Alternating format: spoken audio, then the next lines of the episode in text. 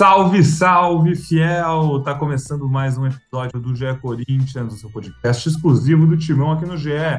Eu sou Pedro Suaide e ufa, acabou a crise no Corinthians. Seu Lázaro é o maior técnico do mundo e vamos da Libertadores. Brincadeiras à parte, estou aqui com Ana Canheda e Careca Vertaglia para falar sobre Corinthians 3, Água Santa 0, primeiro jogo do ano na Neoquímica Arena quase 38 mil torcedores presentes nessa noite de quarta-feira lá em Itaquera para ver um belo jogo do Corinthians.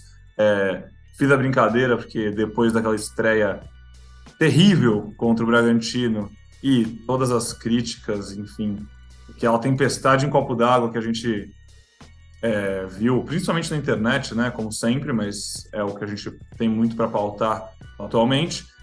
Vimos uma vitória muito boa, uma vitória com Yuri Alberto estreando na temporada, com Romero jogando no segundo tempo, Renato Augusto estreando na temporada, Fagner jogando muito bem, Roger Guedes fazendo dois gols, enfim, um jogo acho que, que a gente só vai ter coisa boa para falar, mas também se no primeiro episódio do depois do, no episódio depois da estreia a gente falou, gente, calma, tudo bem ter perdido pro Bragantino, que bom que ganhou de 3 a 0 da Água Santa, mas também calma, não é tá longe de ser o jogo que vai mostrar que esse Corinthians é tá pronto para ser campeão de tudo. Mas, careca, a gente fala aqui, né, há muito tempo que em jogos como esse o Corinthians tem que ser o Corinthians e o Corinthians tem que se comportar como Corinthians, como protagonista, fazer um, dois, três, continuar indo para cima, tentando fazer gol. E bom, fez o que tinha que fazer, não dá para pedir mais do que isso, né? Ótima primeira amostragem de um jogo em casa do Corinthians como favorito, com um time claramente mais fraco Corinthians mostrou ser Corinthians. Bem-vindo. Fala Pedrão, fala Aninha, fiel torcida. É... Acho que foi até hoje eu acordei, meu primeiro post foi esse aí. Nem 8 nem 80. Acho que da mesma forma que foi exagerado no domingo, é, não dá para ser exagerado é, hoje. É, agora que ganhou de 3 a 0. O Água Santa mostrou muita fragilidade, é, principalmente na parte defensiva e, e, com as trocas, né? O segundo tempo, o Corinthians tomou conta do jogo sem sofrer.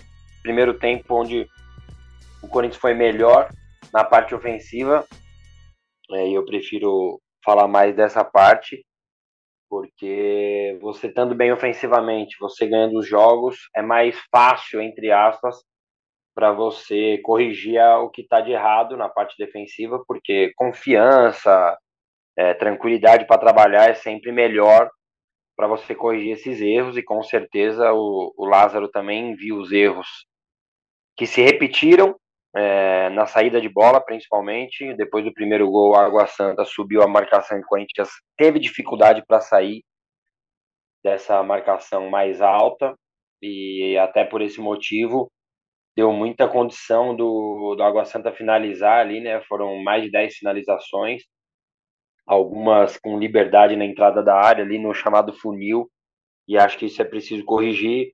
Mas, como eu disse, vamos falar mais da parte positiva, porque teve muita coisa legal, muita movimentação do meio para frente, muita aproximação, muita trabalha, trabalha, trabalha e troca de corredor. Foi assim que saiu o gol, um golaço, o primeiro gol, né? Uma descascada ali, uma fatiada do Renato para um domínio lindo do Fagner, um cruzamento mais bonito ainda, para um gol mais bonito ainda, uma finalização para a gente conseguir chamar de golaço o primeiro gol. E foi bem legal, foi bem legal ver a movimentação ofensiva. A gente vai falar mais sobre isso no programa. Mas deixa a Aninha também dar o seu oi. É isso, a gente vai falar, vamos analisar a escalação. Quando a gente vê a escalação saindo ali o Adson de titular, até levantou umas dúvidas: será que vai voltar para um 4-3-3, que a gente viu muito ano passado, ou vai seguir no 4-4-2? A gente viu o Adson jogando bastante pelo meio, o Renato lá pela esquerda, muitas vezes, fazendo uma dobradinha com o Roger Guedes, essa aproximação que o Careca falou. A gente vai falar sobre tudo isso, mas antes, Ana Canhedo, seja bem-vinda aqui a esse episódio. Matou saudades da Arena? Ontem todos estávamos lá, os três que estão aqui, estávamos em Itaquera e foi bom, hein? Gostoso, o clima estava bom, o estádio cheio, a torcida estava com muita saudade, né, Aninha? Fala Pedrão, fala Fiel, Careca, torcida tava com saudades. É, eu tava com saudades também. Jogos na Arena são bem legais, né? A Arena tem alguns espaços interessantes, diferentes, assim, para o torcedor, pro, promove umas experiências legais a Arena e, e, é sempre bom e confortável fazer jogo lá. É, cara, gostei bastante do que eu vi, assim, me surpreendeu até de certa forma. Um time muito interessante. É claro que é difícil a gente tirar conclusões dia 18 de janeiro, né? Temporada tá só começando e quando a gente chegar em setembro, esse jogo aqui não vai fazer mais nenhum sentido. Então, é, vamos com calma, mas é, acho que muito positiva para o Fernando Lázaro, para ele ter calma também, nem só por estar tá pressionado ou não, gente. É um absurdo falar que o cara questionar o trabalho do cara com um jogo, dois jogos, tem que esperar pelo menos o Campeonato Paulista acabar, mas acho que ele pessoalmente, sabe, para ele mesmo ficar mais tranquilo, para seguir o, o, o, trabalho com a cabeça boa e, e, é isso. O Corinthians vai ter agora joga contra a Inter de Limeira no sábado, joga contra o Guarani em casa na terça, então é, quem sabe aí o Corinthians não consiga emendar uma sequência de vitórias, agora que pode contar com a sua principal peça para 2023, Yuri Alberto e mais 10. Yuri Alberto mais 10, é isso mesmo. Ele mostrou que é por aí. Começou o jogo com um lindo gol de cabeça, depois duas belas assistências, duas jogadas individuais pela direita, é, jogando realmente como dupla de ataque do Roger Guedes, quem ele serviu ali as duas vezes. E você que ouve o GE Corinthians aqui há muito tempo, sabe que os integrantes desse podcast falam muito sobre como usar Roger Guedes de segundo atacante e que ele tinha que ele seria potencializado com uma dupla, tentar fazer uma dupla de ataque e o começo do ano é promissor nesse sentido, porque os dois se entendem bem, são dois jovens, é, nas devidas proporções, algumas vezes eu lembro que a gente até chegou a comparar, falar, pô, podia tentar dar uma espelhada no que o Flamengo fez tão bem ali em 2019 com Bruno Henrique e Gabigol, né? O Bruno Henrique pela esquerda, como o Roger Guedes, um cara mais ágil, mais rápido, o Gabigol mais finalizador pela direita, como o Yuri, mas os dois jogadores móveis, inteligentes, que sabem passar, sabem finalizar, atacantes modernos. E a primeira impressão, com um fazendo um gol e dando duas assistências para o outro, que fez dois gols, ainda meteu duas bolas na trave, não tinha como começar melhor. E só para aproveitar que, pô, falei aqui de Flamengo, a Aninha falou que é um absurdo técnico ser questionado com uma rodada de campeonato, duas. Lá no Rio de Janeiro, o ex de vocês aí que estão ouvindo o programa já está sendo questionado porque empatou com Madureira. Mas aí, se você quiser ouvir mais sobre... Que pena! se você quiser ouvir mais sobre isso, você vai ouvir o GE Flamengo. Mas a galera lá no Rio de Janeiro já, já tava, ficou brava com o cara. Já, já vi gente falando que é o novo Paulo Souza, professor Pascoal, enfim. Vamos ver, vamos ver, mas isso é assunto para outro podcast, porque aqui somos todos seguidores de Fernando Lázaro. Careca Bertaga, e aí? Quer falar dessa escalação? Quer falar da dupla de ataque, da aproximação do Renato com o Roger pela esquerda, do Yuri caindo bem aberto pela direita algumas vezes? É, o Fagner jogando muito bem, cara. O Fagner fez uma bela partida. É muito legal ver assim depois da temporada abaixo que ele teve no passado. Acho que é um bom começo. Depois no primeiro jogo que também não foi muito bom, mas agora mostrando que ele ainda aguenta, ele ainda é o, é o Fagner, ainda está ali. É, e, enfim, a defesa acho que a gente pode falar um pouco depois, acho que ainda levanta algumas dúvidas, a gente viu a dupla de zaga mudada, né? Bruno Mendes jogou com o Balbuena. Eu acho que essa dupla de zaga, com o passar do tempo, vai virar Bruno Mendes e Gil. Minha dupla de zaga titular seria essa já. Mas eu acho que agora não é questão de ter um time titular ou não, é muito laboratório. Mas como tem muita coisa para falar, eu vou deixar aberto, cara. É que você escolhe aí um subtema, porque tem claro. a gente se diverte aqui e vai resenhando sobre o jogo. Eu acho que o principal, assim, que eu esqueci de falar na minha é, participação inicial, e você falou, Aninha, que saudade que a gente tava do Corinthians, né, cara? Ui, que saudade que eu tava. Mesmo os caras colocando um jogo às sete e meia em Itaquera, é, a gente sofre para chegar, mas depois que chega, puta, é legal, né? A hora que eu subi as escadas ali, dei de cara com a arena, eu falei, puta, que saudade que eu tava daqui saudade do Corinthians, então foi uma noite bem legal. Acho que todo mundo que foi lá foi com essa saudade, foi para curtir. E que bom, que bom que o time correspondeu. Cara, em cima de tudo isso que você falou, Pedrão, sim, a escalação inicial realmente gerou uma dúvida, né? Como seria trabalhado isso. E mesmo o Adson, tecnicamente, tomando algumas decisões equivocadas, eu gostei da participação dele eu já fiz até crítica aqui sobre falando desse, do que eu vou falar, de outro jogador, né? Que ah, ele era melhor sem a bola. É, mas ontem não é como crítica, não, mas o Watson foi melhor sem a bola do que com a bola, né? Ele se movimentou muito, muito, não guardou posição, jogou pela direita, jogou pela esquerda, pelo por dentro. É, isso foi legal, é, até para gerar uma dúvida e uma esperancinha, né? Quem sabe essa história do, do Coutinho é verdade, ou do Matheus Pereira, é, até o final do mês, né? Se não aparecer nada para o Coutinho. As pessoas perguntavam onde jogaria o Coutinho? Quem sabe é essa posição aí, né? É, eu lembro que eu ainda comentei ontem com um amigo meu, eu falei, cara, é, que estava comigo no jogo, eu falei, a gente recebeu o Duqueiroz no ano passado e ele falou que eles tinham muita liberdade, ele, o Maicon e o Renato, para jogar em todas as funções do meio de campo. E teve isso também ontem. É, teve o Renato indo buscar lá no meio dos zagueiros em alguns momentos. É, gostei bastante dessa, como disse, dessa movimentação ofensiva. Cara, temos uma dupla de ataque e se ontem foi um aperitivo, já dá para começar a sonhar com um fazendo 25, outro fazendo 27 gols na temporada. Eles têm se procurado muito. Não vou negar que o Yuri procura mais o Guedes do que o Guedes procura o Yuri. Ontem ele teve a chance de procurar o Yuri em outro lance lá, numa boa jogada do Watson, mas preferiu chutar no gol, mas é característica dele, eu gosto desse jeito meio fominha em alguns momentos. Já o Yuri não, o Yuri faz questão de dar a bola pro Guedes e foi legal eles se procurarem, enquanto um fez um gol e deu duas assistências, o outro fez um gol e deu duas bolas na trave, uma falta linda, cara. Ele ainda não tá com aproveitamento de gols, mas se vê que tá treinando. E agora Aninha, Cassucci e Braga acompanhando ali os treinos vão poder falar pra gente que realmente ele tá treinando. E, de novo, muito perto, né? É, ele dando pique aos 40 ali, não para marcar, né? Mas para atacar, foi legal de ver. E eu queria falar de um cara que eu defendo bastante aqui, e quando ele teve uma, uma oscilação que a gente tratou como normal. Que jogo fez Duqueiroz ontem? Que jogo Tá em todo canto, cara. Ele tá em todo lugar. Do... Todo lugar ele tá. É... O segundo gol sai de um passe errado do Watson, que ele consegue recuperar na força, dá um passe acelerando ali para o Yuri. Gostei muito da partida dele. E, e só em cima da crítica que eu fiz, o primeiro tempo foi muito ruim, né? A saída de bola. É, o resto foi tudo muito bom. E eu vi que ele insistia muito com o Fábio, né? É, fazendo a saída em quatro mesmo e o Fábio achando o passe ali no Renato. O Renato tem muita qualidade até para escorar, né? Em algumas ele conseguiu sair, mas em outras estava encaixada a marcação. No segundo tempo, o Lázaro acho que percebeu isso e começou a fazer mais uma saída em três, sem o volante entrar, mesmo porque era o Rony, né? Ele não tem essa qualidade toda.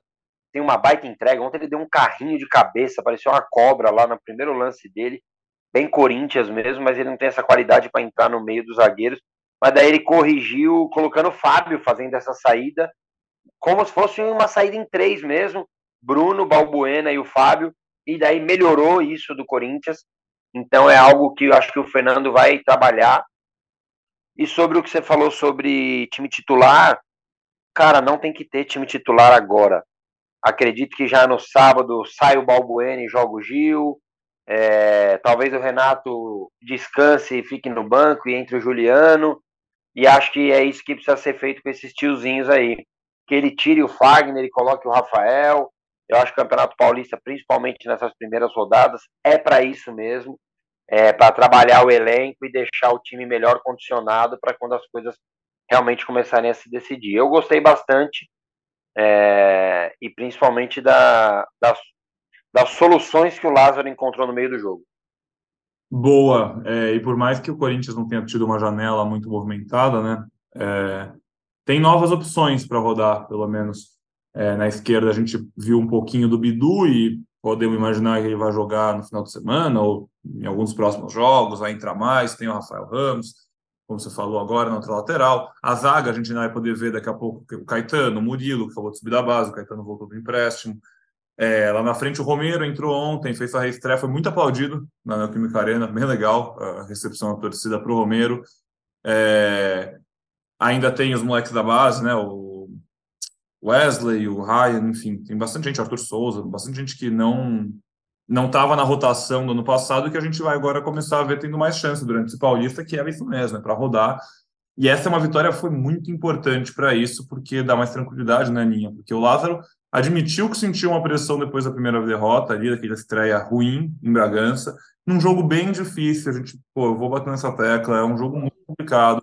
É, dos, é o jogo de estadual mais difícil que qualquer time de Série A pode ter sem ser um clássico. É o melhor time que não é um dos grandes. E foi uma estreia fora de casa, difícil. Perdeu, quando jogou mal, acontece, segue a vida. Mas sentiu a pressão. E se não ganha ontem, aí, pô, aí iria ficar talvez meio tenso próximo jogo, mas com esse 3 a 0 uma vitória convincente, ele já começa mesmo a pensar e admitir que vai rodar mais o elenco, que as próximas rodadas são para isso mesmo, né, Aninha?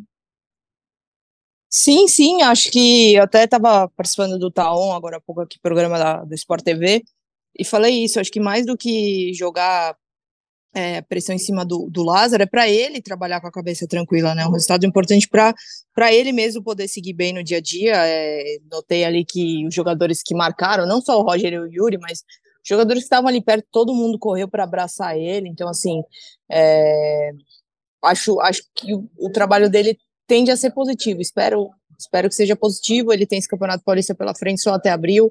Então, assim, não dá para a gente falar que são jogos mais fáceis, porque não são. Tem muito time que vive para o Campeonato Paulista e pega como oportunidade única na temporada, né? Então, não vão ser jogos fáceis. Mas é, é, é interessante para esse começo. Ele vai ter tempo para trabalhar e achei que o Corinthians deu uma resposta muito positiva ontem. Romero é, citou que ele foi bastante ovacionado pela torcida. E curioso, né? Porque o Romero continua o mesmo, né? Adivinha se na zona mista do estádio ele não fugiu da gente.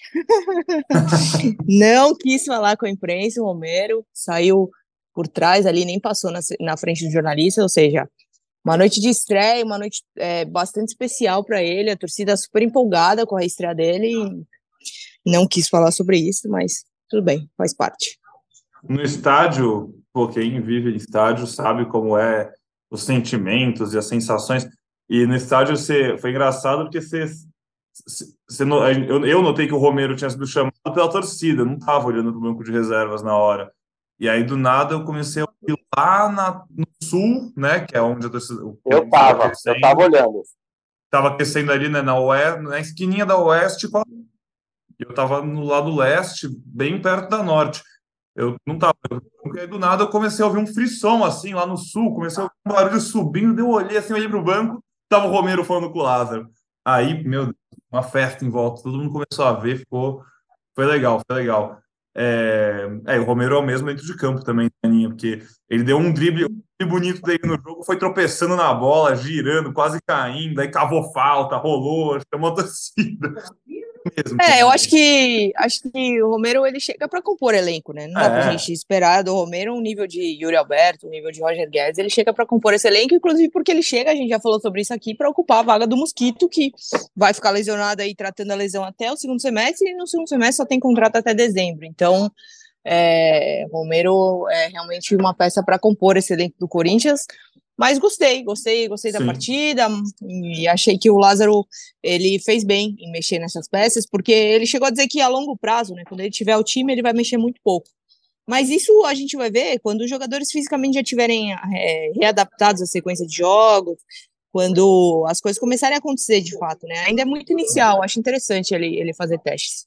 Sim, precisa. E a gente até falou sobre isso no último episódio, mas a gente até espera que, pô, quando que agora, e até ia fazer essa venda mais para frente, mas eu vou falar agora, o, hoje, quinta-feira, né, dia 19, começa o Sul-Americano Sub-20 no Sport TV, às 7 da noite você pode ver a estreia do Brasil, que tem ali Robert Renan, que você não vai mais ver jogando pelo Corinthians agora, vai para o Zenit, mas é, é, do Corinthians, né, e está no coração aí da torcida.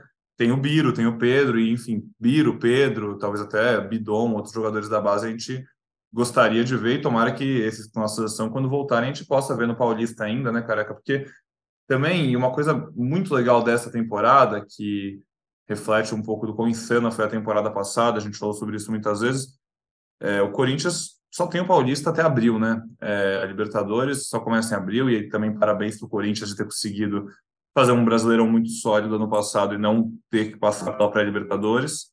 É, e Copa do Brasil e Brasileirão mais para frente também. Então, assim, é, depois de um ano muito insano e sofrendo com muitas lesões e, enfim, contratempos, parece que os primeiros três meses do ano vão ser um pouquinho mais calmos para dar para formar uma base de um time, uma equipe, um 11, um 14, um 15, 16, né? Bem sólido para carregar esse time no segundo semestre quando as coisas apertarem. É, eu acho que assim, claro que espera-se reforços, né? E, e, isso parece que tomou a proporção maior depois do primeiro jogo.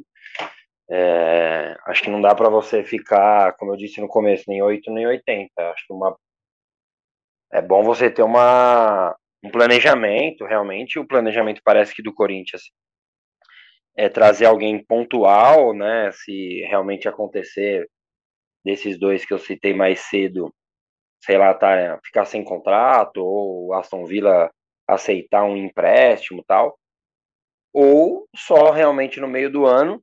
É, o Corinthians tem feito isso né, no, nas últimas duas temporadas. E acho que tem dado certo. É, então, assim, não dá para bater um desespero na primeira rodada, mesmo sentindo que faltou é, opções, faltaram opções, na verdade, né? Desculpa. E assim, teve gente que falou: ah, mas que desfalques são esses? Pô, ontem a gente deu uma olhada, né? Esses desfalques, a diferença que fazem Yuri e Renato, né? Talvez, se você pensar nos três principais jogadores do Corinthians, eles estão entre eles, com certeza. E daí o Romero também era uma opção de ataque que ainda não estava é, liberado. Então acho que o Corinthians pode montar realmente um bom elenco para Campeonato Paulista, mas ainda acho que não sei se para agora ou para meio do ano, acho que o Corinthians precisa de um meia e de um atacante de velocidade. Entendo quando a Aninha fala que o Romero veio, entre aspas, para o lugar do Mosquito, porque é um jogador de lado, de ataque, mas com características diferentes, né? O Romero não tem essa velocidade toda é, que o Mosquito tem. Acho que precisa de um jogador desse, talvez minutos pro Wesley, né? Até ontem a gente conversando ali, ah, quem que você tiraria tal. Eu teria colocado o Wesley um pouquinho por dois motivos, pro Guedes sair bem aplaudido, porque acho que ele merece, e para dar minutos pro moleque. E acho que é importante porque nós não temos ninguém com essa característica de velocidade de um contra um. E às vezes é necessário. Então, Acho que o Corinthians vai aproveitar uma oportunidade outra de, de mercado, mas essas duas posições que eu disse e pensar mais para frente num zagueiro, né? Porque a gente sabe que o Bruno Mendes está em final de contrato, então isso é preciso ser resolvido o quanto antes. O Balbuena só fica até o meio do ano, então beleza, subiu o Murilo, tem o Caetano tal, mas o Gil com 36 anos, então é bom o Corinthians também já começar a pensar numa situações dessa né? Principalmente Sim. por uma renovação do Bruno, porque acho que com a idade alta dos zagueiros uruguaios, se o Bruno estiver jogando, a chance de ele ser convocado pelo histórico de seleção olímpica, é, seleções de base, né, na, da Celeste Olímpica, eu ia falar. Então, hum. acho que é bom renovar, porque é um jogador que pode ser bem importante. Ontem ele jogando meio que me convenceu. Eu não tinha essa certeza que ah, tem que tirar o, o Gil ou o Balbuena, né? É. Muita, muita gente, é, muita gente ontem falou: pô, o Balbuena que fala e o Gil que sai. Cara, ele não definiu os 11. Eu acho que, como eu disse, acho que agora dessa vez sai o Balbuena e, e joga o Gil com o Bruno, mas a gente teve uma saída com o Bruno, não aquele passe maravilhoso, mesmo mesmo em um momento lá, ele dando dois bons lançamentos. Mas o Bruno é aquele cara que quando a bola entra nele e, e o atacante vem marcar a pressão, ele consegue dar aquele tapa na frente para dar uma clareada, né? E o Gil e o Balbuena não tem essa, essa velocidade para dar esse tapa para sair jogando. Então acho que o Bruno vai acabar ganhando essa posição mesmo. E não sei se a Aninha tem alguma informação tal, mas acho que é importante o Corinthians já pensar nisso, porque o contrato dele é até o final do ano só. É, o Bruno fez um bom jogo ali. Lembra essas duas fatiadas. Ah, o, o, o Bruno, eu acho que, na minha opinião, ele tem que ser prioridade em relação ao Balbuena. Não sei, eu não, não sei se eu compraria se eu compraria o Balbuena. Não. Ainda não, não, não. Depende do, do é. modelo de negócio, né? Sim. Como seria o um modelo de negócio, valores tal, porque o Mas a prioridade tem que ser o Bruno, com certeza. Sim, sim. Mais novo, né? E, e, é uma renovação de contrato, né? É mais simples até, né? Não sei valores, óbvio, porque o Bruno tá valorizado, né? Pela idade, por, por tudo isso. O Corinthians perdeu os zagueiros, né? O Raul e o. Eu não vou contar o Bambu, né? E o Robert Renan. E é preciso ver isso aí, daí do Balbuena, ver qual a situação, porque, assim, é, não é uma defesa ao Balbuena, não é uma passada de pano. Ontem ele até cometeu um erro também no começo do jogo, acabou o caso salvando ele ali. Mas assim, a gente. A gente não, porque eu não me incluo nessa, mas eu vejo muita gente tratando o Balbuena como se fosse um bagre, hein, cara. E como se fosse um cara também de 35 anos. Balbuena tem 31. Então, acho que Dá para ver também a situação do Balbuena, mas concordo que a urgência é o Bruno. E, e mais, né? Verdade, não só o Bruno, imaginando o que você falou de zagueiro, tem, tem que ter no radar algum zagueiro, além da renovação do Bruno ou do Balbuena, tem que ter mais um no radar, porque é, a gente não sabe como vai ser Caetano como vai ser Murilo no profissional, então, assim, tem que tem que estar tá resguardado um pouco, minimamente ter mapeado alguns nomes para quando chegar ali a janela do meio do ano, se for o caso, dar um tiro mais certeiro em alguém já mais consolidado. A gente estava falando de nomes, no último programa a gente falou, e Careca agora falou de ponta, uma oportunidade de mercado, e o nome do Keno voltou na minha cabeça. Eu fiquei, cara, realmente, né? O Corinthians podia ter tentado pegar o Keno ali no invés do Fluminense. Então, um... mas útil. eu fui procurar ontem na internet isso aí, é, eles compraram o Keno, né? Foi um milhão de euros. Então, um cara de 33 anos. Ontem eu é. até tinha falado disso, mas depois eu dei uma repensada. Acho que o Corinthians não teria essa não, condição. sim. E é um talvez cara mais velho. Né? Talvez não o Keno em si, né? Mas a gente tava sim, falando... sim, alguém de velocidade. Como, como o Keno, um cara que, pô, estava aqui num time grande do Brasil, foi para outro time grande, numa oportunidade de mercado ok, um cara para compor elenco, não vai chegar para ser craque, mas vai fazer seus gols importantes uma hora ou outra. Mapear caras assim. Não estamos nem pedindo para mapear só o Fausto Vera, que é cara que vai pagar uma grana novo e vai depois ser uma venda maior, enfim. Mas, Aninha, você já encaminhando aqui também nosso programa para a reta final, porque essa quinta-feira tá corrida a nossa equipe, em Ana Canhedo não sai da TV. O dia inteiro é um programa. Jesus! E vem pro podcast. E os bonitos lá do Cassucci e do Braga estão lá no CT, batendo um papo bem legal. É surpresa com quem vocês vão descobrir. A Aninha, essa semana, também já foi no CT bater papo com outro jogador. Então, assim, fica ligado que vem, vão sair umas entrevistinhas boas por aí, com bastante material legal sobre esse elenco do Timão aí daqui a pouco mas a gente falou no último programa sobre contratações e tal, né, Aninha? Você no começo do jogo brincou, pô, do jogo não, do episódio, brincou, falou: ah, esse jogo lá em setembro não vai importar de nada, que bom que ganha, mas não vai importar de nada, a gente nem sabe se é o mesmo time. Né? E assim, o que a gente pode imaginar é que definitivamente não vai ser, porque nos últimos anos o Coelho contratou Deus e o mundo no meio do ano, mudou todo o time, foi gente embora, chegou gente nova. Então, se cinco titulares desse jogo forem titulares do time em setembro, eu não vou me surpreender. E aí a gente vai ficando ligado, ainda mais como a gente sempre lembra, esse é um ano de eleição no Corinthians, vocês sabem como funciona.